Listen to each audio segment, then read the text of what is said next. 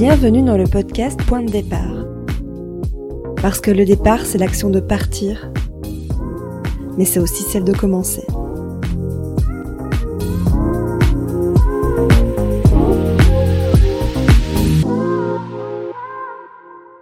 Hi everyone, welcome to a new episode of the podcast Point de départ, our second episode in English. My accent is still very French and very bad, so bear with me. I hope everything is gonna be clear uh, during the whole episode. So today I'm inviting my friend Laura. We are right now recording in Los Angeles and we are going to talk about second nationality. We decided like we could do the podcast in French but we decided to do it in English. Like maybe it's gonna be better, and th this way, like everyone can uh, can actually listen to it. Hi, Laura. Hi, Justine. Thanks Hi. for having me. My pleasure. How are you? I'm doing good. How about you? I'm good. Are you stressed?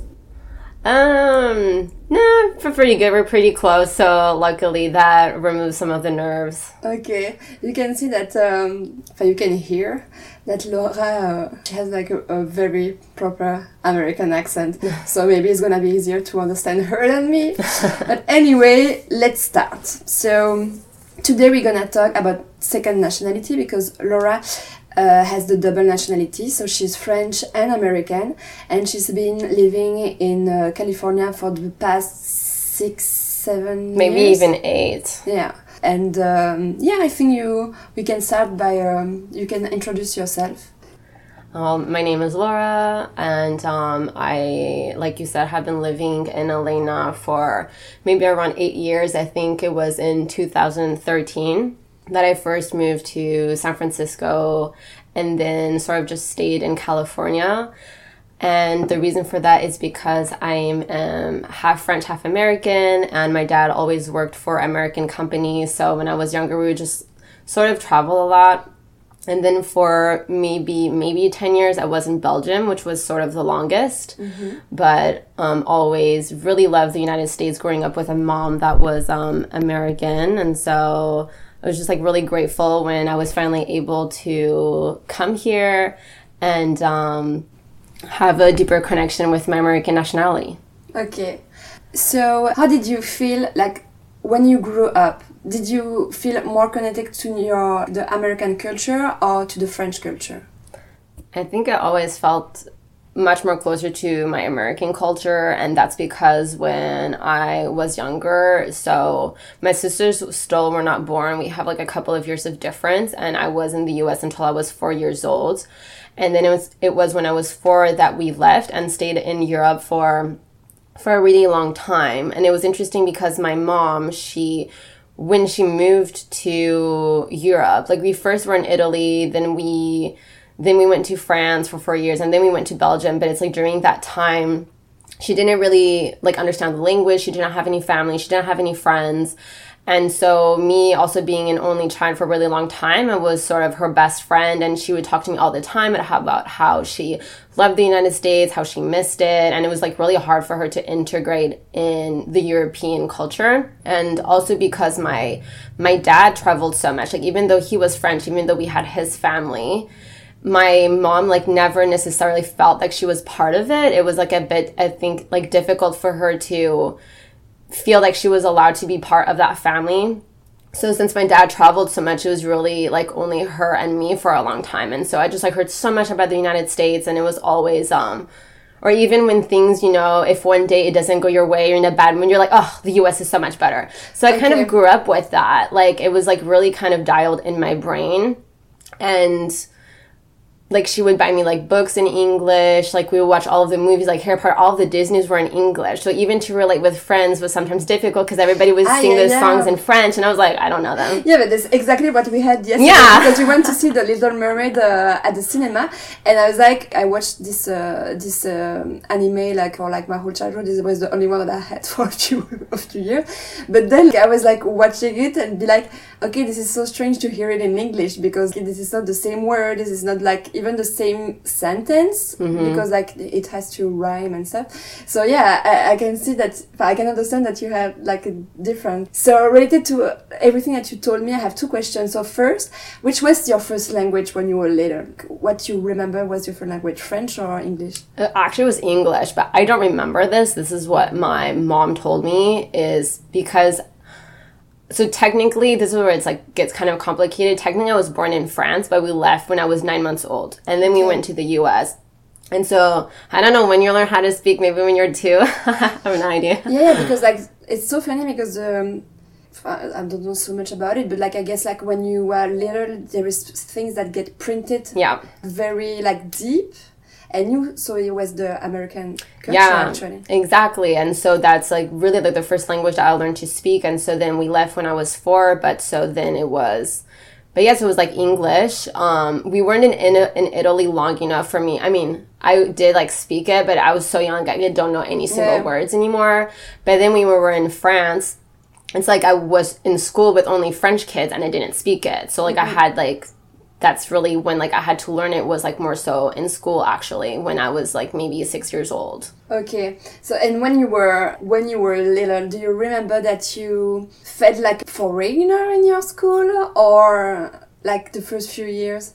I don't think so, actually. Funnily enough, I don't ever remember feeling a foreigner when I was a kid. And I just think it's because, like, at that age, people are just, like, so open and welcoming. You can make friends very easily. You know, they don't really care, Yeah. like, where you come from. I remember kids being, like, excited to, like, maybe know my story and everything. But I very felt, like, very included. Okay, great. So the second question I had like uh, earlier was, um, so when you grew up, because you said like, yeah, United States, like it's, I want to go there and stuff. So was was it a goal for you to move to the United States, or it just happened like this? I think it was always the goal, but I never actually really realized it. I think it was a dream in my unconscious that maybe even myself I didn't want to admit or was not aware of because I feel like years later, like now that I'm in the US, there are like some friends that you know, like those friends that you never talk to, but like maybe like every five years, you know, Yeah. that you kind of get in touch. And like I remember one of my friends being like, Wow, like I can't believe you're in the US, like that was always your dream. And I never remembered it being my dream. But it's like my friends were like, That was your dream. And I'm like, Wow, like I didn't mm-hmm. I never realized that that's actually what I really wanted. And it's like unconscious unconsciously it was Yeah. like a drive, a dream. So it's not planned. Like for me, like when I went to Australia, I was like for years I was like, okay, so I'm passing like my uh, diploma and I will work for like this month, like, uh, Like that, amount that many months, Yeah. and then I will, I will go. You you were not planning like literally.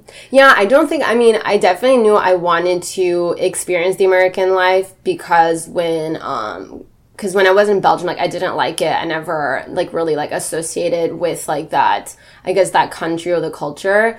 There was a point in time where we were supposed to move to the US because of my dad's job because that's the thing like he would move around all the time. Mm-hmm. So it's like when we like went to Belgium, I was like, well, we're going to move again because like like uh, up until I was 12 years old, it's like every 4 years minimum or even less we would be moving. So when we got to Belgium, it was like, oh, well, we're going to move.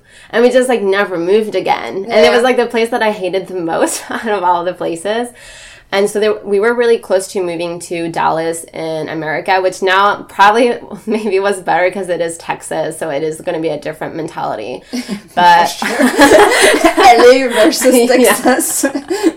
so I don't know how that would have gone, but yeah, so just like always like kind of had that wish of like wanting to go back there. I just think I had like so many good memories when I was 4 years old. We we lived in this suburban area where um, all of the neighbors were friends and i've never had that experience since it was like all of the neighbors Yeah. everybody had kids and we would all be friends and we were of different ages and one kid had, Lane. yeah what is wisteria lane Desperate ah this for housewives please.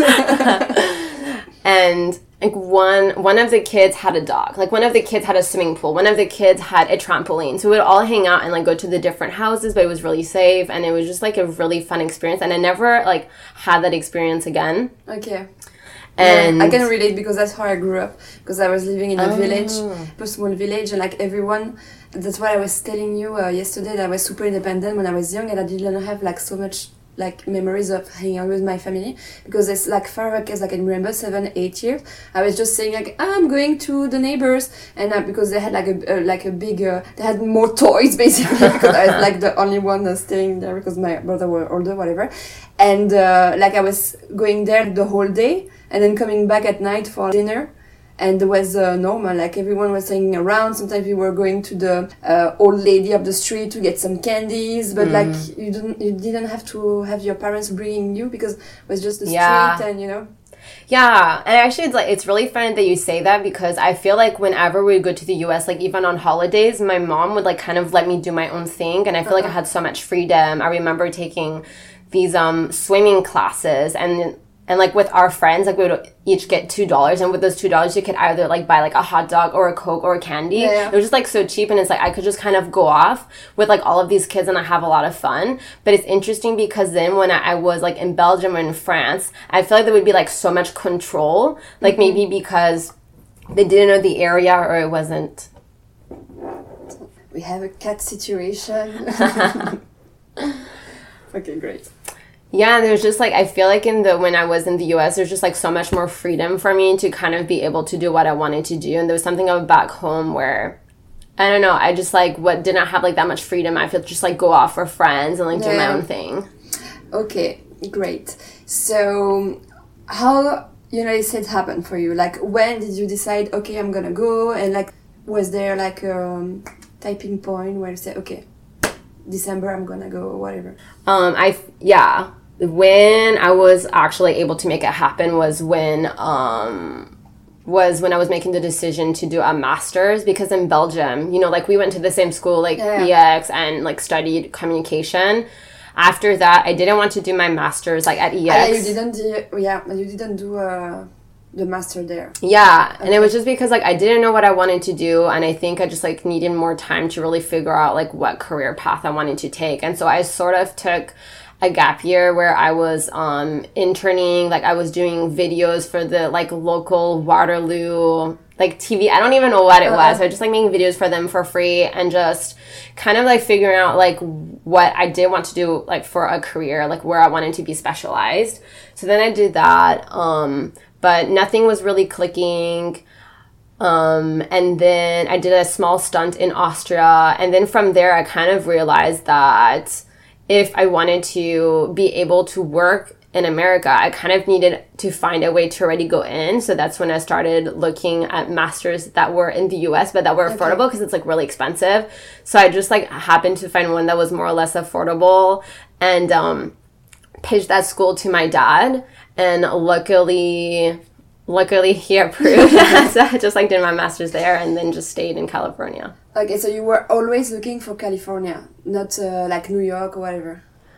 Um, not necessarily. It was just like the only affordable school like was in San Francisco because like all of the other schools like maybe maybe there would have been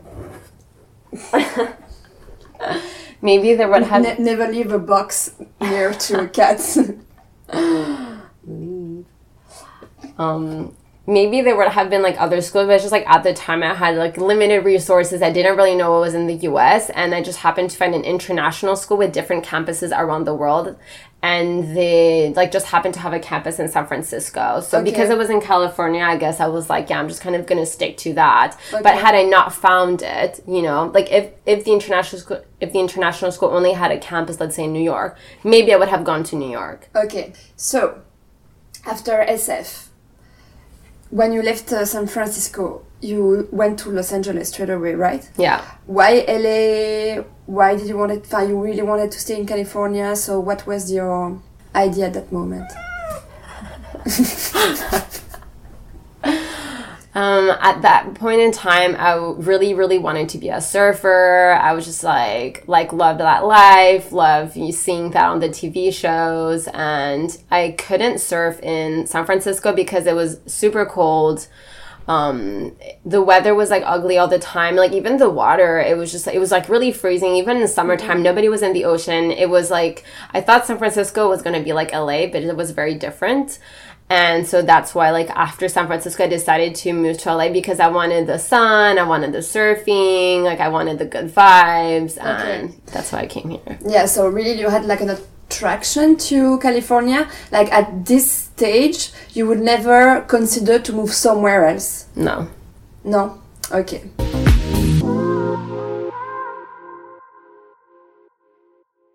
So, first months slash years in LA.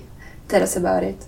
How was it? Was it difficult? Is, is, uh, were you missing home at some point? Or like, were you feeling like home? Like, how was your experience? The first month in LA was absolutely amazing. I, for the first time of my life, I had a feeling that I was at home. And I never had that feeling before. And it really. Can, can you pinpoint, pinpoint, yes? Can you pinpoint why? I think it was because I always loved the ocean so much. There's something about like if I am near the ocean and can do walks by the ocean, it really calms me. It's mm-hmm. really I don't want to say therapeutical. It's just like I can be in another area if it's if it's gray and if there's no ocean, like I really just feel depressed, but just because yeah. there's no reason. And there's just something about being under the sun and near the ocean. My life can be shit, but I'm gonna be fucking happy. Like, yeah, yeah. and that's like really what I felt. Maybe like it's a consequence of growing up in Belgium. I had that for a few years, but now like I'm fine. I, I don't I don't mind the bad weather, but I can relate. So yeah, so then you arrive, and how was your few months? For your first month? Well, the first month was a bit difficult because obviously, like, I didn't, I didn't have a car, I didn't have a job, so like the only Airbnb that I could afford was super far. I was in Rosemead in LA. I don't even know where that is now. It was just like so far away. I really wanted to go to the beach. I would literally have to take the bus. It was like three hours total, like, and the bus, like, just to be able to like make it to the beach. Um, and then there was like a lot of pressure of obviously finding a car and finding a job because I only had one month. Like if I didn't make it work, I had to go back to Belgium. But at the same time, it was so much pressure that it's like, it's kind of the situation where you have to make it work. Okay. And I just like, yeah, and I made it work. And so it was like really great to be able to, yeah, find the job, find the car, and actually a living situation. Okay. And just like made that work. And then, and then, yeah, so once I had all of those things put together, a routine sort of gets in place. And it was really great. Like every single weekend, I would spend it at the beach and I would spend it surfing. First, I started like renting a surfboard, and then I was so um, good in my routine and going every weekend that I was able to buy a surfboard.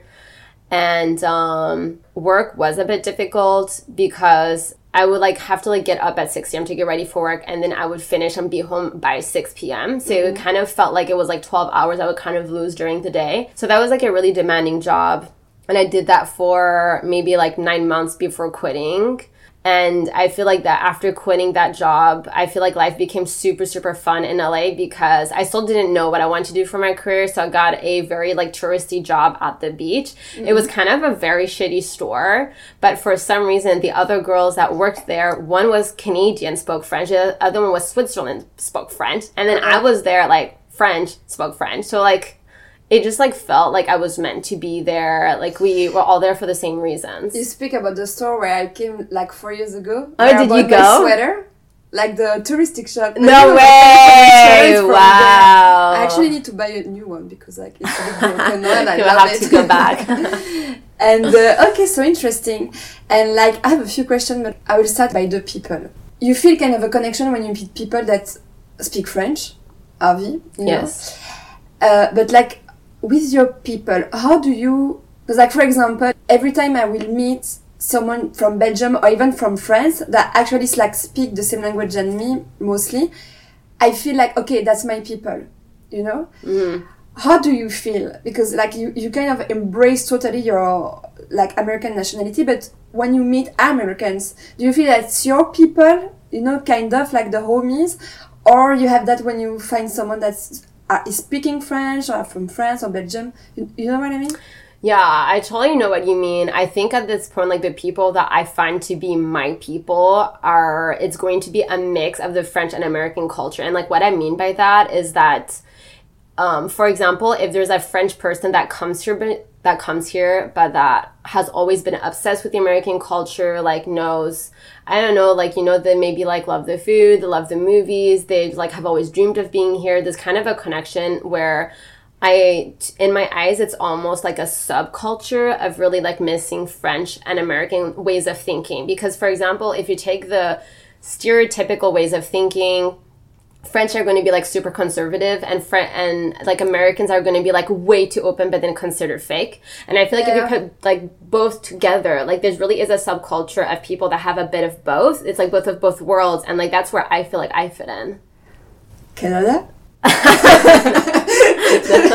That's what you're speaking about? yeah. No, I, I can't wait for you like to come to Montreal. uh, Yeah, to really exciting. I re- I'm really, I'm really like, I would really be surprised like what you think about it. Yeah. Anyways, I was wondering now that you have this kind of connection with LA, like like proper like set, you are really setting up here, and uh, yeah, you feel like oh, like home here. Do you feel um, closer to your family because of it? Not like the connection with your mom and stuff. Do you think like you understand better where she comes from, kinda? Mm, m- maybe. I mean, I can somewhat like understand why she maybe like felt alone, like you know, like leaving the U.S. for such a long time. Yeah. Um, but at the same time, I I feel grateful because I don't think I'm gonna have those same struggles. Like in this sense, like I feel like she had a lot of struggles, and I was able to learn from them, and I don't think I'm gonna have them. Like Okay.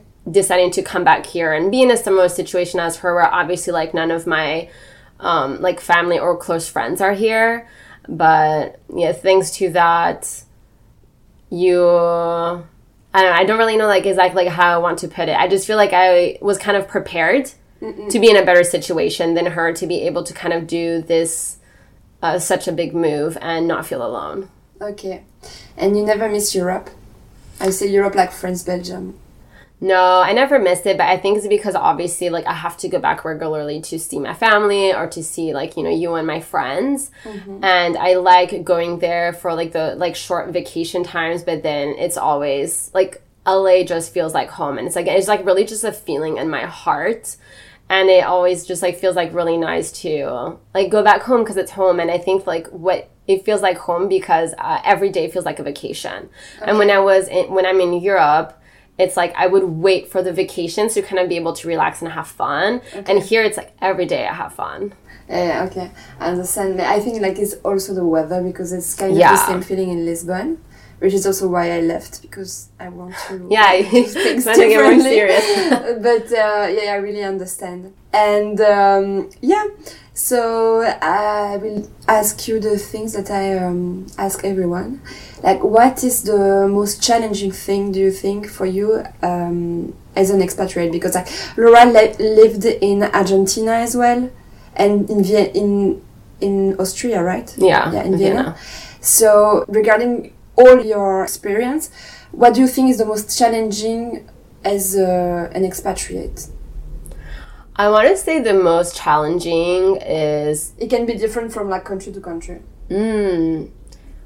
Well, well, I'm for me at least. Like in the past, when I was traveling, like if I, when I went to Argentina or when I went to Austria, I went with organization, so I was really well taken care of. You know, like if something happened or if I needed help with a move or even like where to do laundry or where to find a dentist like there were like these organizations that you could contact. So they were even though i was an expat like i was like younger i was like more of a kid like within the organizations you know so you're like being taken care of by an organization. But then when i went here to LA, it was for the first time. It was like really, really completely on my own. Like I did it on my own. There was nobody, you know, nobody to hold your hand, nobody to tell you like which neighborhood is good, where like what's safe. Cat in the box. And um, so I feel like what is challenging is going to a place that's so far away. There's nine hour difference with with um, your home country, and there isn't really anybody to, I guess, give you advice or even give you a hand. Like if you need to move, like you need to like maybe like hire movers, or maybe you have to like do go back and forth with your car 20 times or if you need yeah to just like find a dentist or do the groceries. It's everything is like always on you. And sometimes it can be a bit tough because like that's the whole point of having family of having friends. It's to have a support group a support system. And when you move it like you do need to wait to to have that support system and that can take a long time yeah, yeah, I really can relate to. Okay, super interesting. I have uh, everything that I need. You good? Okay. Thank you so much, Laura. Thank you, Justine. Thank you. I hope you guys will like this episode. Uh, don't forget, if you want to support the podcast, you can share it to everyone that you know, uh, preferably that they speak English or French. Put a stars, a five star on the Spotify, Apple Podcast, wherever you are listening to. And don't hesitate to follow the Instagram, Point Départ Pod, uh, to have some news about what's going on. Thank you guys.